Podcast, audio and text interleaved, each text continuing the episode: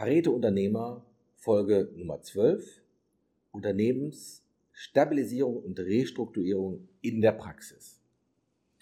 Nachdem Sie diese Podcast-Folge gehört haben, wissen Sie, was typische Krisenursachen sind und wann Sie unbedingt handeln sollten. Wann Sie dabei Unterstützung brauchen und wie so ein Prozess abläuft und welche Fehler Sie unbedingt vermeiden sollten. Der Pareto-Unternehmer. Fokus auf die wirkungsvollsten Punkte mit Volker Wefers. Mein Name ist Volker Wefers und ich bin Pareto-Stratege aus Leidenschaft und Überzeugung.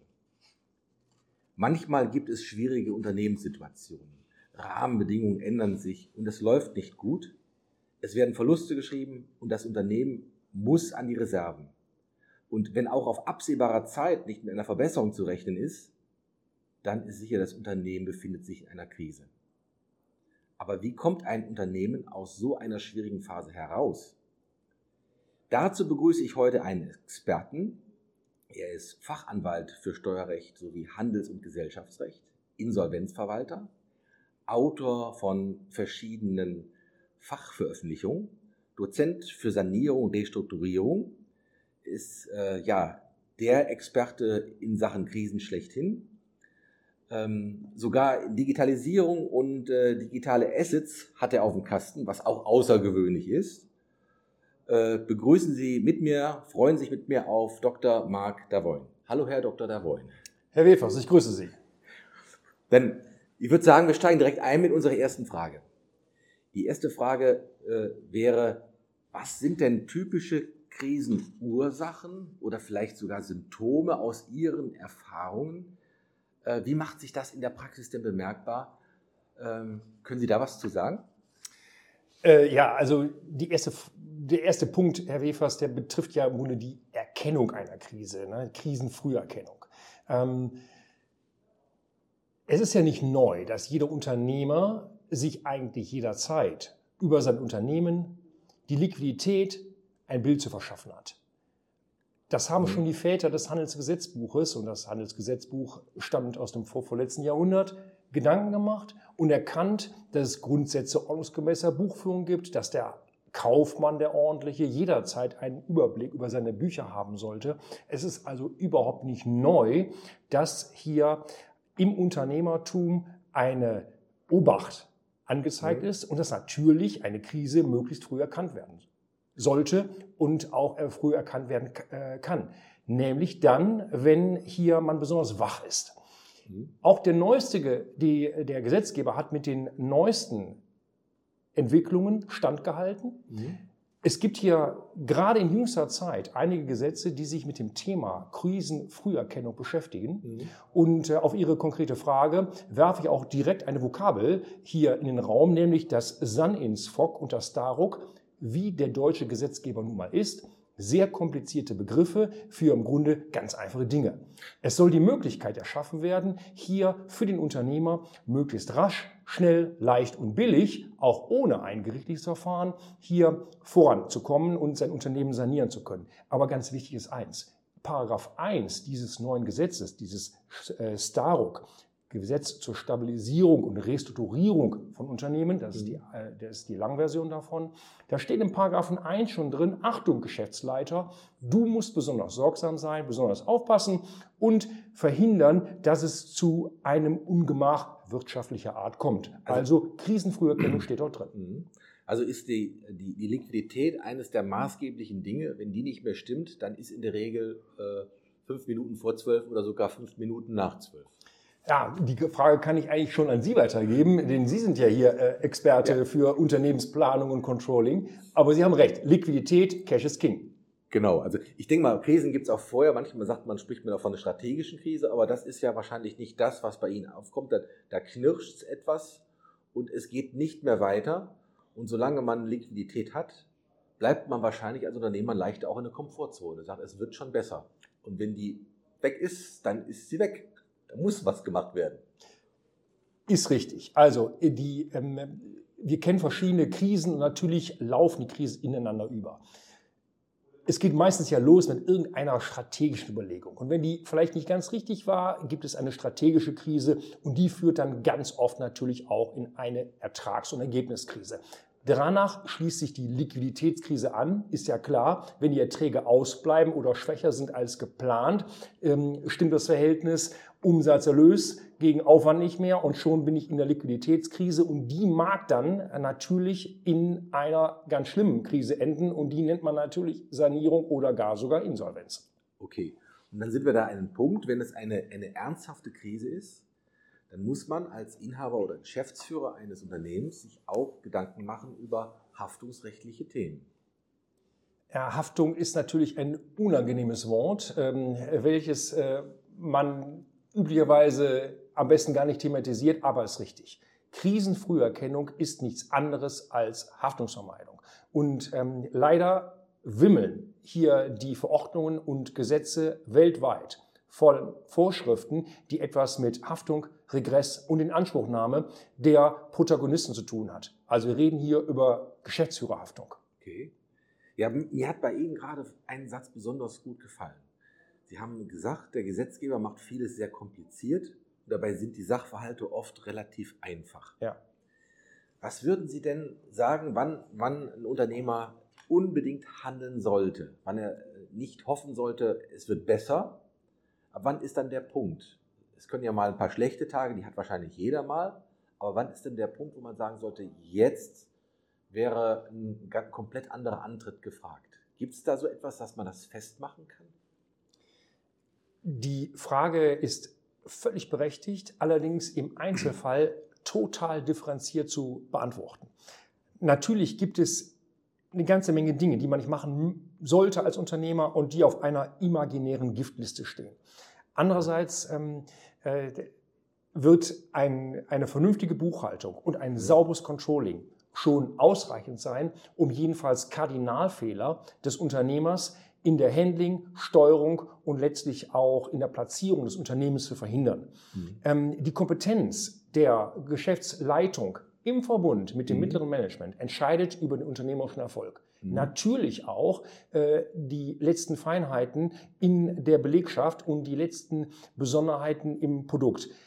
Am Ende kann ich schon das wiederholen, was ich am Anfang sagte. Der mhm. gute Unternehmer ist wachsam, schaut genau hin, mhm. ist live im Unternehmen, hat die Hände oder besser gesagt die mhm. Finger am Puls seines Unternehmens und guckt genau hin. Neudeutsch ist es halt Controlling und ähm, das sind die Werkzeuge für die Krisen, Krisen, Krisenfrüherkennung. Mhm. Aber faktisch ist es halt ähm, der wachsame Unternehmer mit hoher Kompetenz, natürlich mit Einsatzbereitschaft mhm. und Loyalität und ab und zu wird er auch Leute wie Sie brauchen, Herr Wefers, mhm. der, ähm, der Unternehmensberater wird hier schon die Hilfestellung geben können, mhm. um dann zu erkennen, ob wir vielleicht nur ein, äh, eine kleine Welle haben oder mhm. möglicherweise eine große Woge, die dort auf das Unternehmen zurollt. Mhm.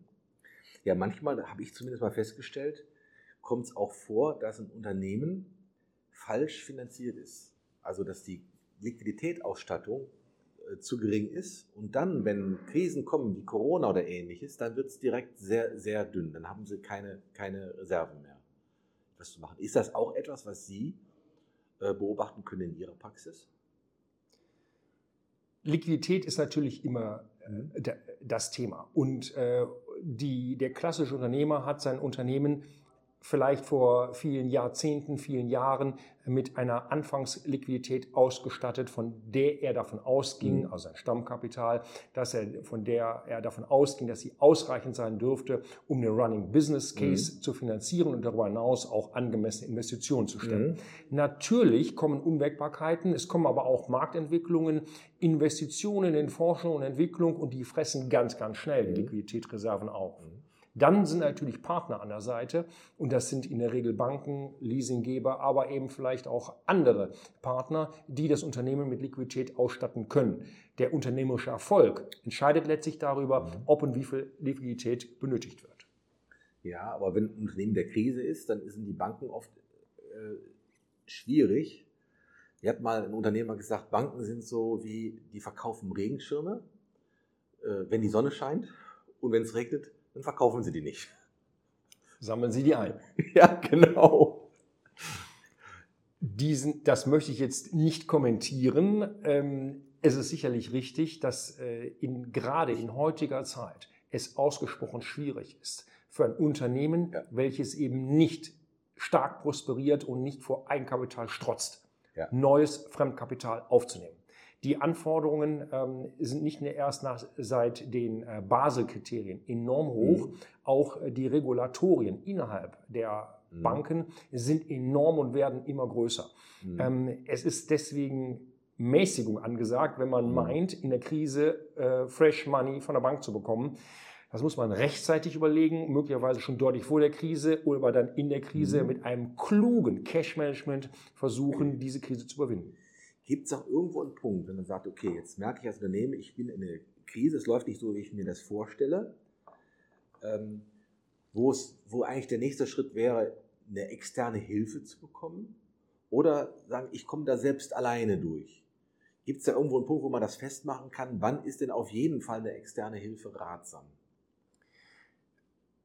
Wenn ähm, das Unternehmen ähm, hier in Schieflage geraten ist, dann gibt es natürlich Indikatoren, wie mhm. beispielsweise verlängerte Zahlungsziele bei den Lieferanten, mhm. wie etwa auch äh, vielleicht die ersten ähm, Mahnungen, äh, die im Unternehmen mhm. äh, anzutreffen sind. Ich spreche noch nicht davon, dass qualifizierte Mahnungen von äh, Dienstleistern oder gar Energieversorgern oder Krankenkassen mhm. vorliegen.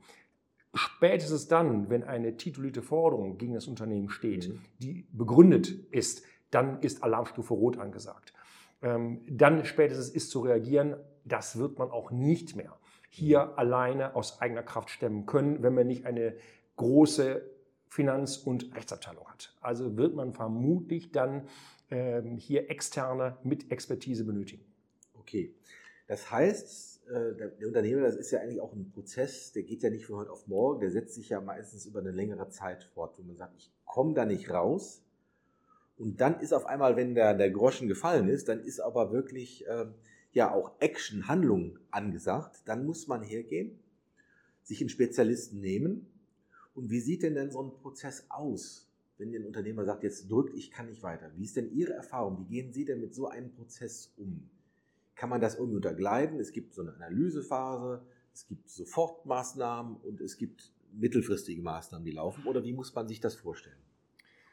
Abgesehen davon, dass äh, jeder Dritte äh, hier natürlich erstmal Zeit benötigt, um die Sach- und Rechtslage, um die tatsächlichen Verhältnisse zu erkennen, äh, bedarf es natürlich ja ähm, schon einer Betrachtung im Einzelfall. Das ist im Konzern natürlich völlig anders als äh, jetzt in einem kleinen Einzelunternehmen.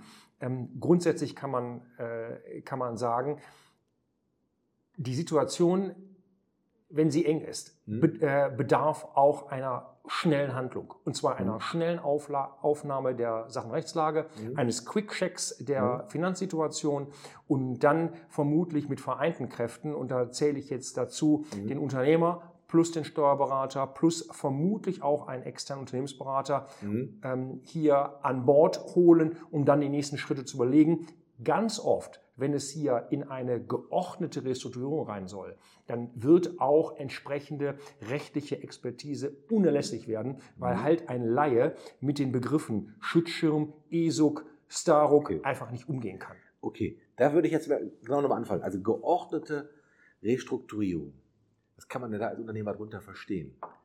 Das ist ja so etwas, einfach deshalb so genau, weil ich, weil ich glaube, viele haben sich nie, nie richtig damit beschäftigt. Keiner es findet es eklig, in eine Krise zu kommen und plötzlich ist sie da und dann rollt alles auf einmal ein. Und dann kommen solche Begriffe wie geordnete Restrukturierung und sagt, was ist denn das jetzt? Ebenso wie die Krise Verläufe hat, nämlich von der Strategie über die Ergebniskrise zur Liquiditätskrise und dann in der äh, Sanierung oder vielleicht sogar in der Insolvenz endet, gibt es natürlich auch in der Restrukturierung Phasen. Die erste Phase ist natürlich erstmal einen Status zu machen. Wo stehe ich mhm. mit dem Unternehmen? Mhm. Wie hoch äh, sind meine Bankverbindlichkeiten, die der Lieferanten und wo ist eventuell auch die Finanzverwaltung im Rückstand oder vielleicht mhm. eine Krankenkasse? Äh, umgekehrt, ähm, was habe ich hier im Unternehmen an Assets? an immateriellen Werten, an materiellen Werten. Wie hoch ist mein Forderungsbestand, meine Vorräte, Halbfertigwaren und Kassenbestand? Ähm, da ist ein, ein, eine Aufnahme zu machen, einen Vermögensstatus zu erstellen und dann ist einfach einmal vielleicht auch mit vereinfachten Mitteln und Excel-basiert eine Ertragsplanung aufzustellen und eine Liquiditätsplanung.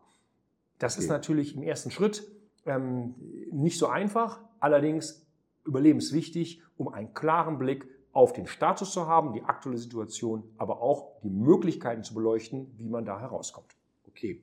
Und dann hat der erste Schritt gemacht und dann fängt man an, das Geschäftsmodell zu durchleuchten und sucht Fehler oder sucht Optimierungen, die man zu finden kann, was man dann verändern kann.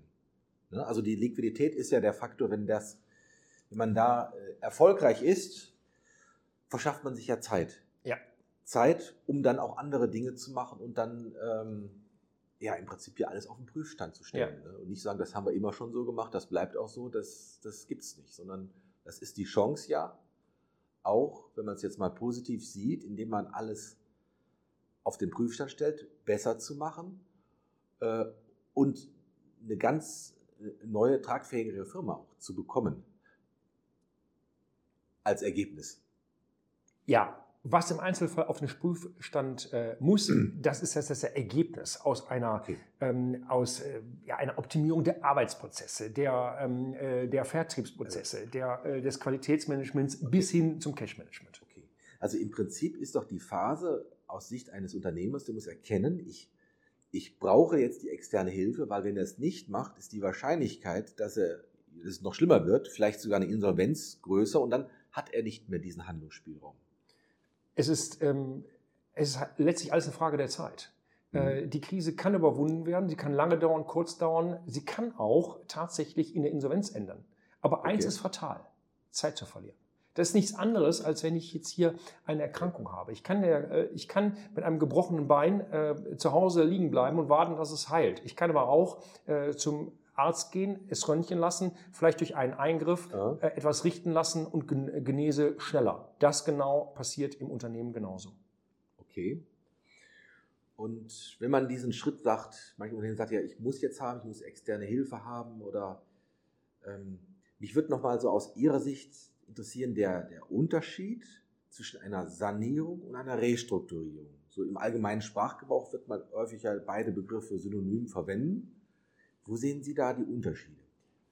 Die Begriffe werden in der Tat parallel äh, benutzt. Restrukturierung ist ein Fachterminus, der insbesondere aus dem amerikanischen englischen ähm, Bereich angelehnt ist. Und äh, Restructuring Measures, Measures und Tools sind halt äh, en vogue. Die Begriffe haben hier Einzug gehalten. Ähm, der deutsche Gesetzgeber verwendet diesen Begriff inzwischen auch, allerdings auch Sanierung. Ähm, kann, man kann jetzt nicht sagen, dass dort wirklich hier ein elementarer Unterschied wäre. Okay. Dann kommen wir doch mal zu den äh, typischen Fehlern, die in so einem Prozess gemacht werden können. Äh, wahrscheinlich ein Fehler fällt mir so jetzt spontan ein, wenn man Unternehmen diese Krisenanzeichen äh, merkt, einfach zu sagen, ich hoffe, dass es besser wird und nichts machen. Das wäre wahrscheinlich der typischste Fehler. Ja, die ähm, Hoffnung ist gut, solange sie mit fundiertem Vertrauen ja. und objektiv belastbarem Vertrauen unterlegt ist. Ja. Häufig ist es aber so, dass ähm, die Hoffnung alleine steht. Hoffnung ist dann sicherlich kein guter Berater. Es empfiehlt sich in jedem Falle, hier ähm, wissend um die Zeitenge, die ja besteht, ja. auf dem Weg von der Krise bis zum Exitus oder von der Krise bis, zum, äh, bis zur Gesundung zu nutzen, hier tatsächlich ähm, sich mit dem internen Controller eng auseinanderzusetzen, möglicherweise sogar hier externen äh, Sachverstand hinzuzunehmen, weil halt der Blick des Dritten objektiv auf die Umstände im Haus unverstellt ist und mhm. wahrscheinlich auch schneller die Schwachpunkte erkennt. Ja. Ja, ich glaube, das ist, was Sie sagen, ist ein ganz, ganz wichtiger Punkt, weil ich erlebe das oft auch im, im Coaching-Bereich, wenn ähm, Coaching-Beratung es geht ja meistens so fließend einander über, wo auch keine Krise ist, der Blick von der anderen Seite, der nicht im Tagesgeschäft verhaftet ist, der führt dann zu neuen Erkenntnissen und äh, zu nachher auch schnelleren Lösungen, die auch viel, viel äh, griffiger und nachhaltiger sind. Äh, können Sie das bestätigen? Ja, die Nachhaltigkeit ist natürlich ein Begriff, der jetzt inzwischen für viele Bereiche im, äh, im gesellschaftlichen Leben verwandt wird. Fast, äh, fast inflationär, ne? Na, genau. Nachhaltig ähm, äh, ist äh, das neue Wort für alles, was äh, gut und zukunftsträchtig ist. Das gilt hier natürlich genauso. Ja. Der kurze Erfolg, also das Strohfeuer, Gegenteil von nachhaltig, Ja. ist natürlich zu verhindern. Aber das ist natürlich jetzt die große Frage. Manchmal reicht es auch aus, hier ähm, eine, mit einem kurzen Eingriff oder einer kurzen Liquiditätsspritze einen finanziellen Engpass zu überwinden. Und sei Mhm. es nur, weil ähm, hier ein äh, Produkt eben auf den Markt gebracht werden muss oder nochmal verbessert werden muss. Es mag also durchaus sein, dass äh, auch Kurzfristmaßnahmen bereits langfristigen Erfolg haben. Aber das ist halt super unterschiedlich. Wir brauchen nicht Mhm. darüber zu reden, dass Kurzfristmaßnahmen jetzt äh, in der Verbrennertechnologie wahrscheinlich nicht das Gebot der Stunde sind. Und äh, was ich mir auch vorstellen könnte, das ist, man kommt auch, wenn, der, wenn die Zeit drückt, ja nicht um eine Analyse drumherum. Also ohne Analyse macht ja keiner was. Der Arzt kann ja nicht behandeln und äh, hat ja ein komisches Gefühl, du gehst zum Arzt und er verschreibt dir direkt Tabletten, ohne eine Frage, irgendwas untersucht zu haben. Also äh, geht man hier in eine Analysephase rein und auf Ursachenforschung.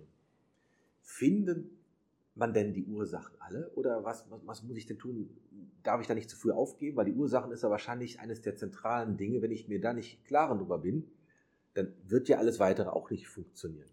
Ist genauso wie ähm, in der, äh, mit unserem Kör menschlichen Körper. Man kann natürlich an Symptomen äh, hier arbeiten. Wenn ich Rückenschmerzen habe, mag es sein, dass ein, ein äh, Wärmepflaster hilft, aber wahrscheinlich kommt der Rückenschmerz von einer Fehlhaltung. Also ich muss an die Ursache ran. Die Ursache äh, steht aber meistens nicht alleine. Meistens ist es ja eine Mixtur von Ursachen, Mhm. also äh, externen Faktoren, die eine irgendwie geachtete Anormalität verursacht, also eine Mhm. Krise. Das mag sein, im Moment natürlich, wir haben im Moment die Ener- Energiekrise. Energie, ja. Wir hatten aber noch nicht vor aller, allzu langer Zeit auch die Covid-Krise. Ja. Das Ganze geht aber einher auch ähm, mit einer äh, Krise vielleicht der Gesellschaft, weil die Arbeitsformen, die Mhm. Arbeitsinhalte, die Arbeitseinstellungen sich geändert haben. Mhm. Das Ganze gepaart jetzt mit den betrieblichen Besonderheiten, nämlich Betrieb, Umwelt, auch dort Energieversorgung, aber auch betriebliche Abläufe und Strukturen machen letztlich die Mixtur aus. Mhm. Gibt es etwas, was Sie, wenn ein Unternehmer in der Krise ist, was Sie ihm sagen können, was ihm Mut macht, dass er da wieder rauskommt? Ja, Unternehmer sein ist äh, eine Herausforderung. Es ist eine Herausforderung ähm, und eine Berufung zugleich. Wer Unternehmer ist, hat vom Grundsatz her die Entscheidung getroffen, dass er sein Leben in beide Hände nimmt und als Unternehmertum äh, mit Herzblut sich hier seiner Unternehmung verschrieben hat. Das ist auf jeden Fall schon mal das größte Plus, nämlich das Engagement verbunden mit Kompetenz und Loyalität zum eigenen Unternehmen. Wenn man jetzt noch hier ähm, einen kühlen Kopf bewahrt, auch in der Phase, in der vielleicht etwas ähm, die Hitze hochsteigt, dann hat man schon mal eine Menge richtig gemacht. Wenn man jetzt noch ähm, sagt, ich brauche zur richtigen Zeit an der richtigen Stelle, nicht überall, aber manchmal schon, dann noch eine, ähm, eine Hilfe eines Dritten, sei es der gute Freund bei, äh, bei einer vielleicht strategischen Überlegung, aber sei es auch vielleicht einmal ähm, der Rechtsanwalt für eine schwierige anwaltliche Frage oder eine Haftungsfrage, dann macht der Unternehmer eine Menge richtig. Okay. Ja, ich denke mal, da haben wir doch einen ersten Einblick gegeben. Gibt es jetzt was wir noch äh, vergessen haben oder was Sie noch unbedingt, äh, was wir loswerden sollten?